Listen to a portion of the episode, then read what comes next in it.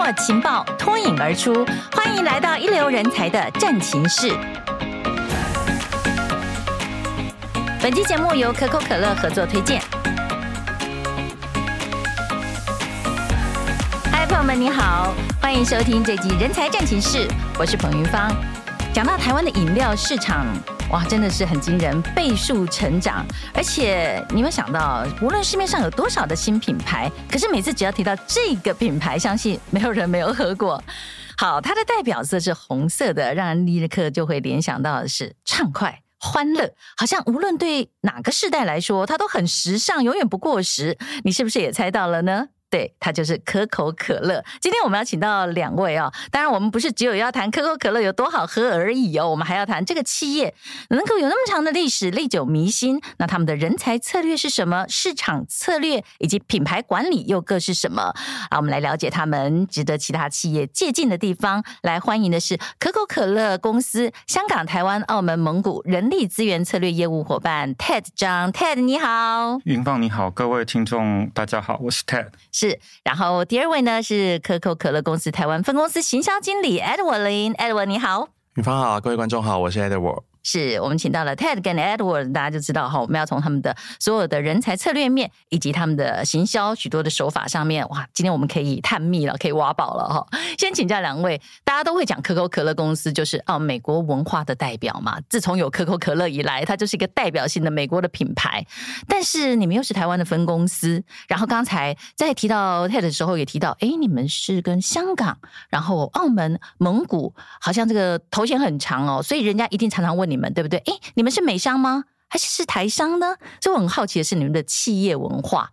嗯，Ted 先跟我们聊一下。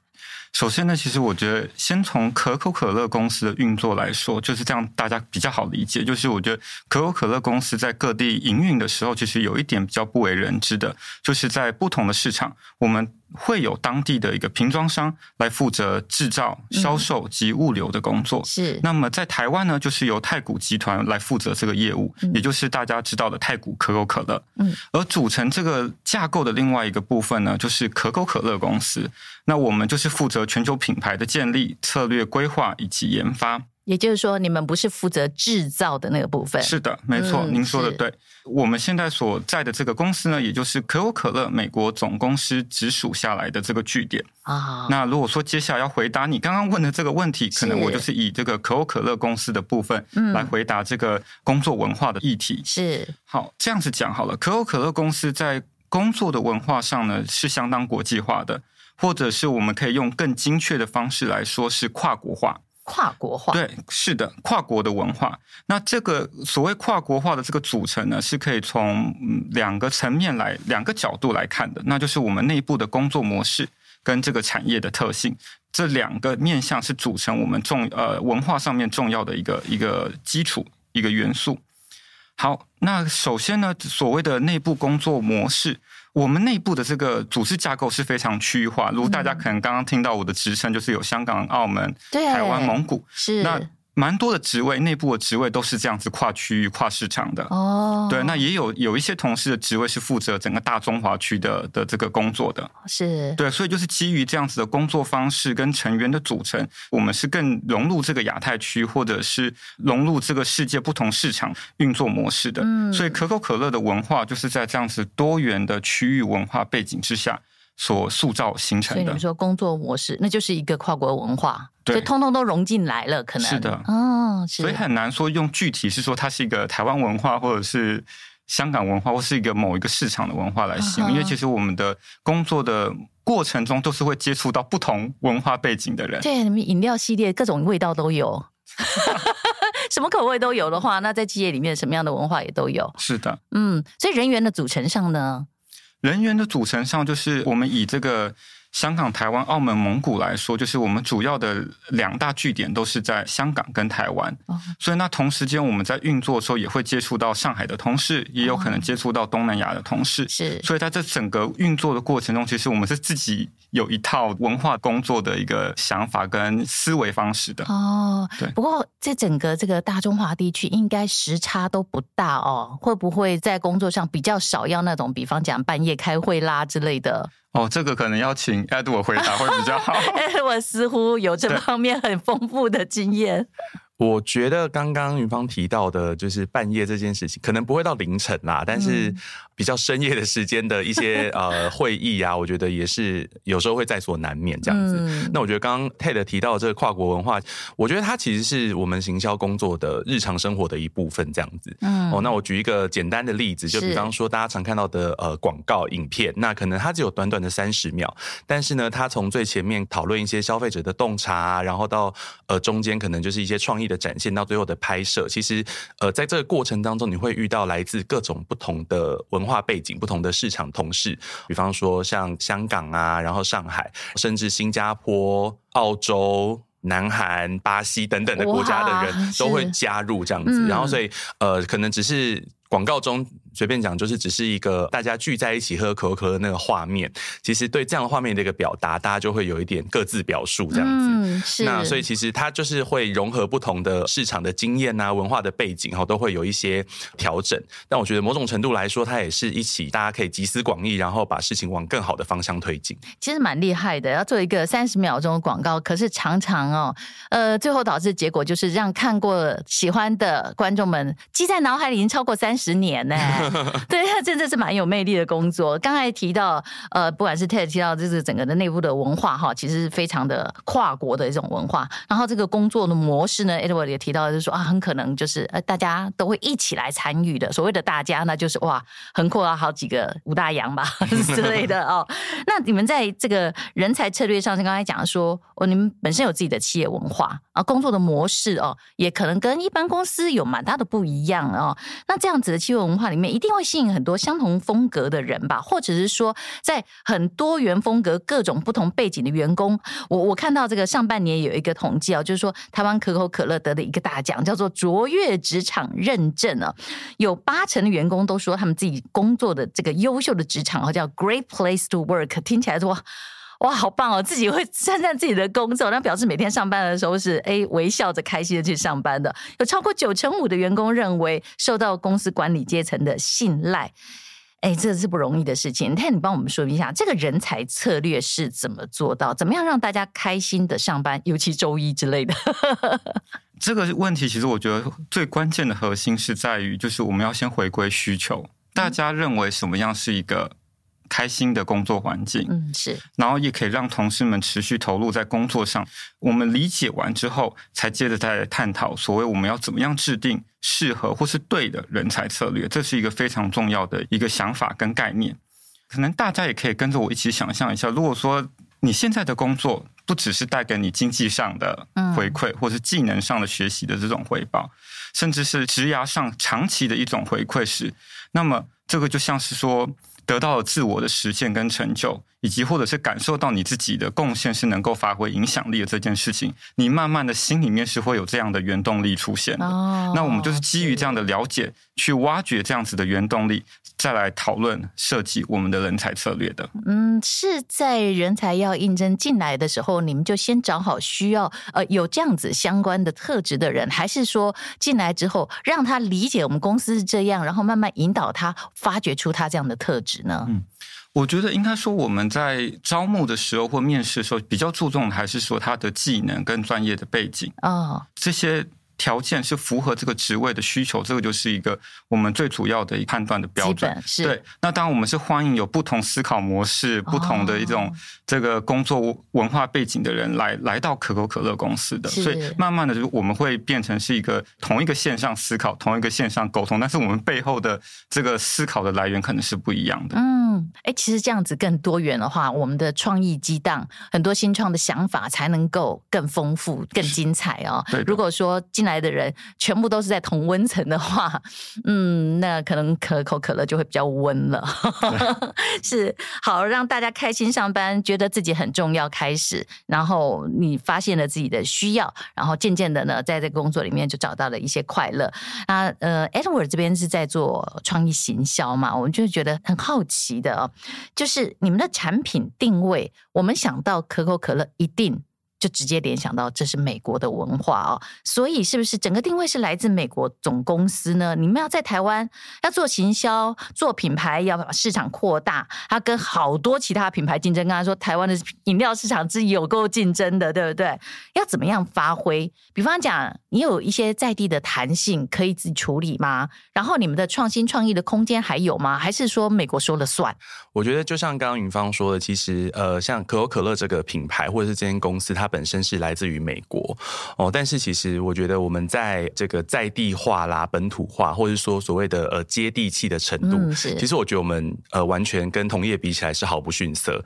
举例来说，像我们过去几年呢，就是有推出一些非常成功的案例，像是台湾的城市品啊、对话品，那或者是说我们有跟呃大同电锅联名推出商品哦，然后还有像这几年就是在呃农历春节的时候，我们推出一些生肖品，其实它都是去拿到这个。台湾消费者非常喜欢的一些元素，然后把它做成一个行销活动这样子。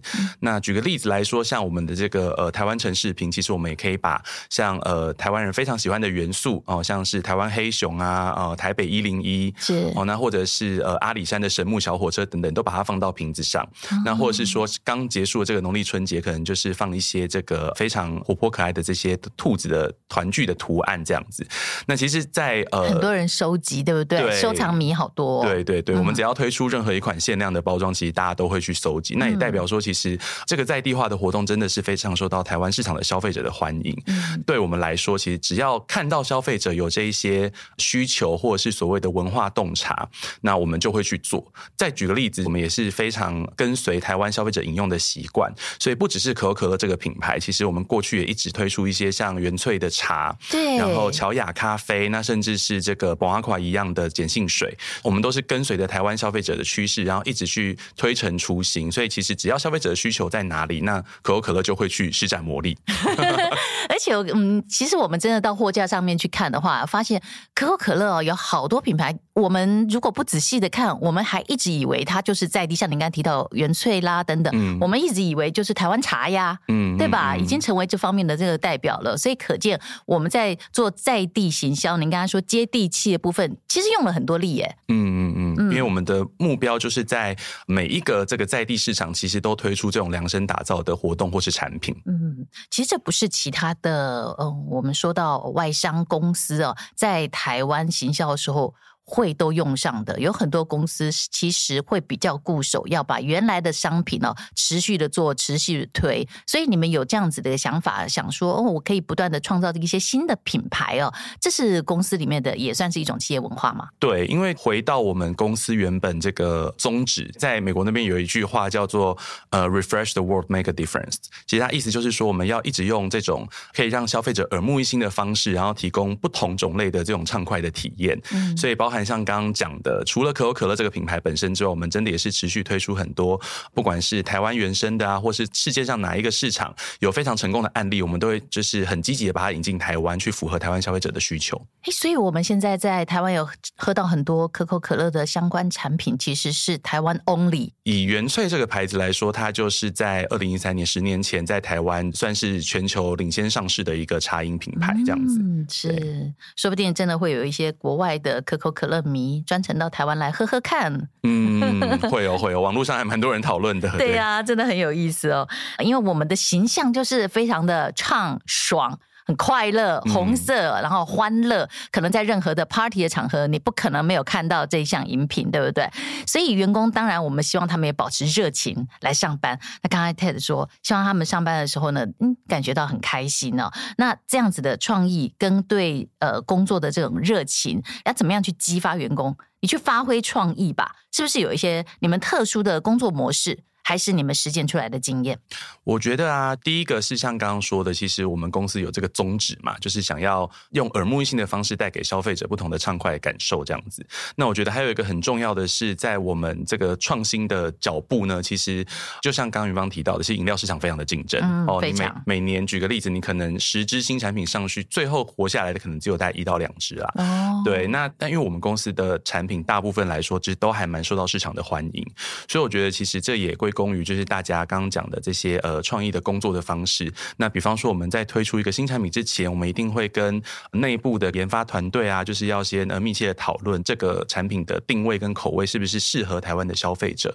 那再来在后面我们会做一些可能外部的消费者的访谈等等的，那去确保说其实这样子的产品这样子的口味啊、呃、或者是定位其实是符合台湾消费者的需求，或者是满足大家的期待这样子。嗯、那我觉得还有一个很重要的是整个工作文化。在内部，其实大家会负责各自不同的品牌，但我们不会因为好像我们做 A，你做 B，然后就有点就是井水不犯河水。其实我们大部分都会抱着呃开放的心态，就是互相帮助。然后比方说一个问题丢出来，大家就会一起讨论，然后一起去脑力激荡，看怎么样可以得到一个更好的答案。那我觉得这个也是一个为什么可以帮助大家，就是持续的把事情想要越变越好的感觉。例如说，我觉得同样是水。为什么都可以变出不一样的水呢？你比如说在讨论的时候，那种现场的所谓的脑力的激荡哦，那个创意的迸发，嗯嗯、大概会是什么样的一个现场？我觉得举个例子，就是像刚刚讲的，因为我们要 make a difference，、哦、就是我们要。就是做真的是不一样的事情，然后而且它必须要可以满足消费者。像水好了，就是像刚刚讲的，我们观察到，因为瓶装水它并不是一个很少见的产品，但是呢，我们就是想要定位在，比方说我们从去年推出宝马垮一样这支产品，它就是市面上第一支无标签的碱性水。那希望呢，对，然后在今年它更变成是使用百分之百的再生保特瓶。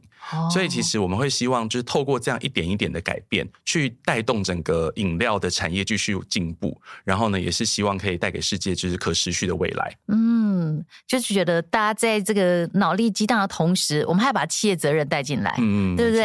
嗯，这个其实是一个呃老的品牌，但是要持续的走在时代的尖端，其实蛮重要的哈。引领着其实整个是呃全球的饮料产业。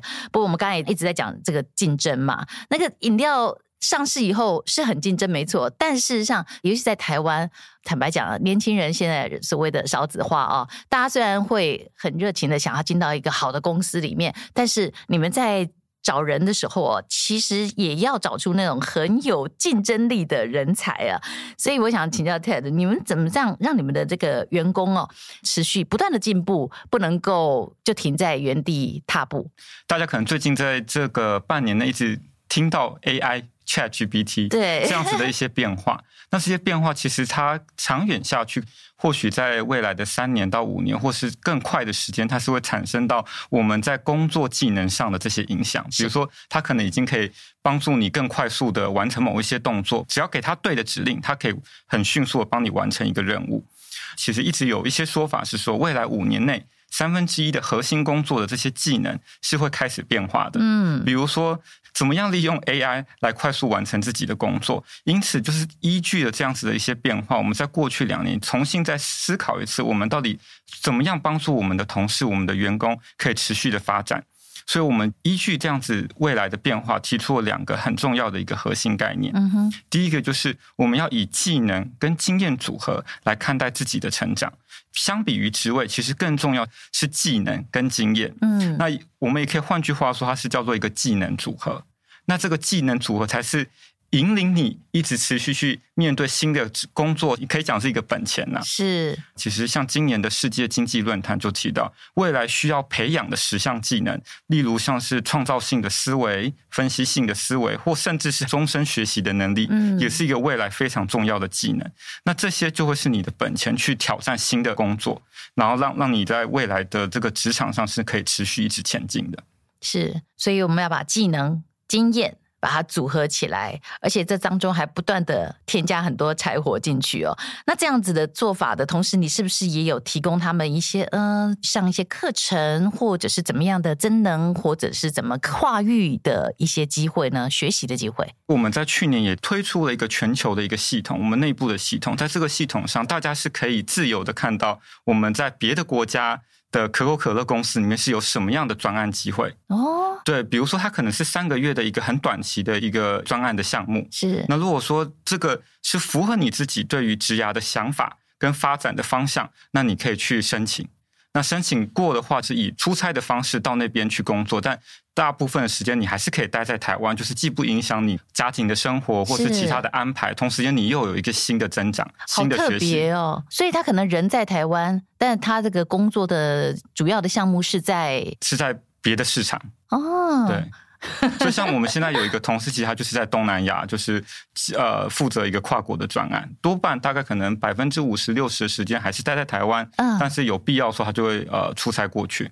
对于他的职业生涯来讲，他有了不同的新的体验跟学习跟经验的累积，但是他也没有忽略了照顾他的家庭，陪伴他的家人。是的，哦，这种做法真的很棒哎。对，其实很多同仁会对这样子哎很心动，很愿意尝试，就是鼓励大家要踏出去这一步，哦、去。这个过程其实也是慢慢的帮助大家衔接到下一个阶段。比如说一周四十个小时，你可能只花百分之三十，或是如果你愿意到百分之五十的时间去 take 别的工作，这个就是慢慢衔接你到一个下一个阶段，而不是说完全从 A position 到 B position 一个百分之百的转换，嗯，那个挑战会是比较大的。对，而且那个挑战大之外，也风险大，不一定能够完全胜任哦。但如果像这样子哦，逐步的转换，然后诶，如果万一真的这个尝试。我才发现说，其实不太适合我，我还可以回来，然后再尝试别的。对的，哦，那 Ted 自己有没有这样类似的经验呢？我看你有这么多的 这个寒瓜的地区。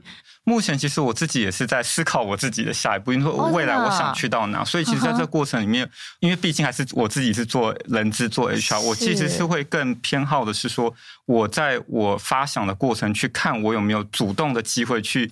跟别的市场的同事接触，比如说在韩国、在日本，他们在做某一些同样的事情，我们是不是能够一起做？嗯，那这个既也是说让我更了解他们的文化，或是在处理这些人的思考的事情上面有什么样不同的新的火花。嗯，接触了这么多国际上的哈，不管是在台湾、在香港、在澳门、在蒙古，甚至还有其他更多的你们所接触的合作伙伴的这些国家们，你们感觉到同样你在做 HR 的领域哦，这个思维会不会很不一样啊？像比如说，其实我们在不同的市场，以 HR 的角度来说，关注的事情会不一样。市场上其实还是很很关注在多元包容这件事情，所以在我们的大中华更关注的是女性领导议题。我们日本的话，其实我注意到的是，就是他们是更关注在这个 LGBT 群体，所以其实我们会关注的点不同，会当然是因应当地的社会文化。嗯，但所以我觉得在这个过程中，刚刚提到我们能能怎么样在互相合作这件事情上，可以产生更大的影响力。嗯，互相影响之下哈，然后我们就学习人家的优点，对不对？对，这样真的是进步会更神速。我，哎，对了，你们的企业里面，我好像看到有一个内部的一句话哈，叫做“人人都是 leader” 啊，我觉得很好奇，这是什么意思啊？因为我们其实蛮怕一个。团队里面啊，每个人都自己觉得我是老大，但是我们也蛮怕一个团队里面群龙无首。那人人都是 leader，他具体到底是怎么样做的？在你们刚刚所提到的呃，企业文化也好，或者说同事之间的相处，还是自己的职涯增长啦，或者是说呃，跟其他国家很多伙伴们互相合作那种过程里面，你们怎么样做到叫做人人都是 leader？我觉得这确实是一个很好的问题，也是大家可能会听到会有点愣了一下。那这个到底是背后是什么意思？嗯，我觉得我们可以从这个 leader 这个字本身来理解。嗯，常态的对它的定义可能是说是一个带人主管、用人主管，或者是。比较高阶的一个位置，才会叫他是一个领袖，对，领导或领导人，对，对的。那其实，但 leader，我们可不可以换一个角度来看，是他是带领一个事情的人啊？那所以，其实大家在自己的岗位上都可以是一个 leader，而不是说相对比较处于一个被动的状况去接受指令才完成一个动作。这个角度来定义 leader 之后，其实 leader 跟所谓的员工 employee 这个概念就不会有太大的区别。它是针对事情。针对事情，然后且是在一个相互信任的基础之上，会是一个很好的组合。比如说，我们决策的过程中，一定会有不同的讨论。在这个过程中，其实我们会非常鼓励大家就自己过去的经验、接触过的事情、他的专业的想法上提出不同的意见分享。那我们彼此讨论，脑力激荡，在多方的考量之后，再下这个决定。企业都会有一些这种叫任务小组，或者叫做 task force。是是。所以，其实我们在这个。这样的做法在可口可乐内部是非常常见的，所以成员可能来自不同的部门，有相对资深、资浅的同事，也有是带人的主管，也有些就是一般非管理职的同仁。是所以在这个讨论的过程中，大家就提供自己的想法，在自己熟悉的范围内主动承担这样的责任，嗯、这就是一个 leader 的行为。是对，其中也不乏其实我们像诶台湾区的这个总经理也会参与在这些这个任务小组里面，大家也还是一样的，就是在自己的接触的领域范围里面提供不同的观点，并且相互承诺一起做这个决定。嗯，这就是团队的精神，对不对？有时候真的就是呃，他只是一个资深的员工，但是他也许今天在某一个专案里面跳出来作为一个 leader，发现哎他的这个领领导能力很好，未来也许就可以做更好的培育。哦，然后人才可以上来，哦、呃，这个是蛮好的一个实际例子啊。可是我们，您刚刚也提到，就是说，哎，世界各国，比方在日本啊，注重 LGBT 啊等等。我们现在在所谓人才永续的方面，我们其实看得很广哦。然后多元的呃文化啊、呃，公平的彼此的相处，这些在我们可口可乐公司里面一些独特的观念跟做法，在做人才永续这方面吗？其实我觉得我们刚刚提到，像比如说我们推出的这个系统，其实就是也既是符合了。大家对于职涯，或是甚至讲更大一点的规模，是生涯的规划啊。Oh. 对，大家可以在自己的人生的阶段去做好安排。那公司我们做到是提供不同的机会、不同的可能性，像是短期、长期的一些专案，或者是说就是一个很简单的一个我们讲就是 job shadowing 这样子的一个机会，去接触一个新的事物。那这个就是由大家自己对于人生的规划来做的。那公司就是去。提供机会，媒合这个每个人不同的需求，嗯、是对这个长期来看，其实就是是我们给到同事或员工的支持。嗯，因为真的在一个。团队里面，我们会希望自己有持续不断的学习的机会，才能够进步，不要年复一年，对不对？那个年复一年的工作是最让人害怕的。不过放心，可口可乐不是这样的一个公司，我们可以想一下。是的，是。那其实呃，会有不断的新的工作、新的目标出来哦。所以，各位两位谈一下你们的工作经验哦，就是怎么样让你们整个组织是保持非常的灵活性的？我的目标在那边，但是我怎么样一步步的达成？然后现在疫情又过去了哈，可是整个的工作模式可能也有一点点改变哦。你们在这个过程是怎么样一个嗯，让自己变得不一样？其实所谓让创新或者是一个新的变化出现这件事情，其实我觉得我们也还是一样是一个观念或心态上的一个理解，就是我们要一直很重视所谓保持灵活性，保持跟外在世界或市场的这个联系，而不是就是在一个比较封闭的状态底下做决定。世界在各个时间点很可能会发生一些不同的变化，消费者的需求可能也会发生变化。所以有了这样子的理解之后。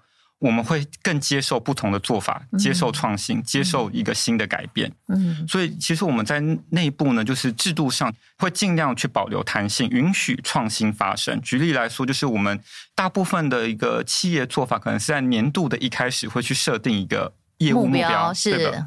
但目标其实在这个快消品的这个产业来说，它可能是很容易在某一个时间点。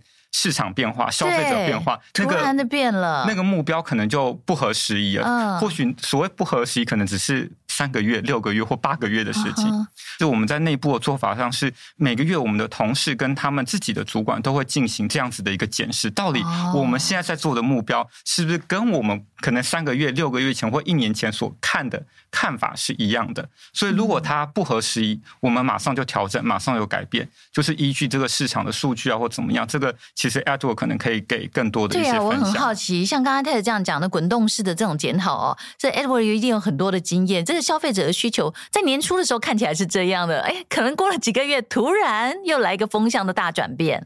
在两年前的时候，其实疫情在台湾比较严重的时候，其实我觉得对整个市场的行销人员或是工作者来说，都是一个很大的挑战，因为我们的工作就是要最去密切观察消费者的行为嘛。嗯、那在一夕之间，整个全台湾的人的这个消费行为都变化了。嗯、那如何就是考验我们，就是要变得呃，可以很快速的去调整我们原本已经规划好的行销的方向。喝什么东西才能增强免疫力吗？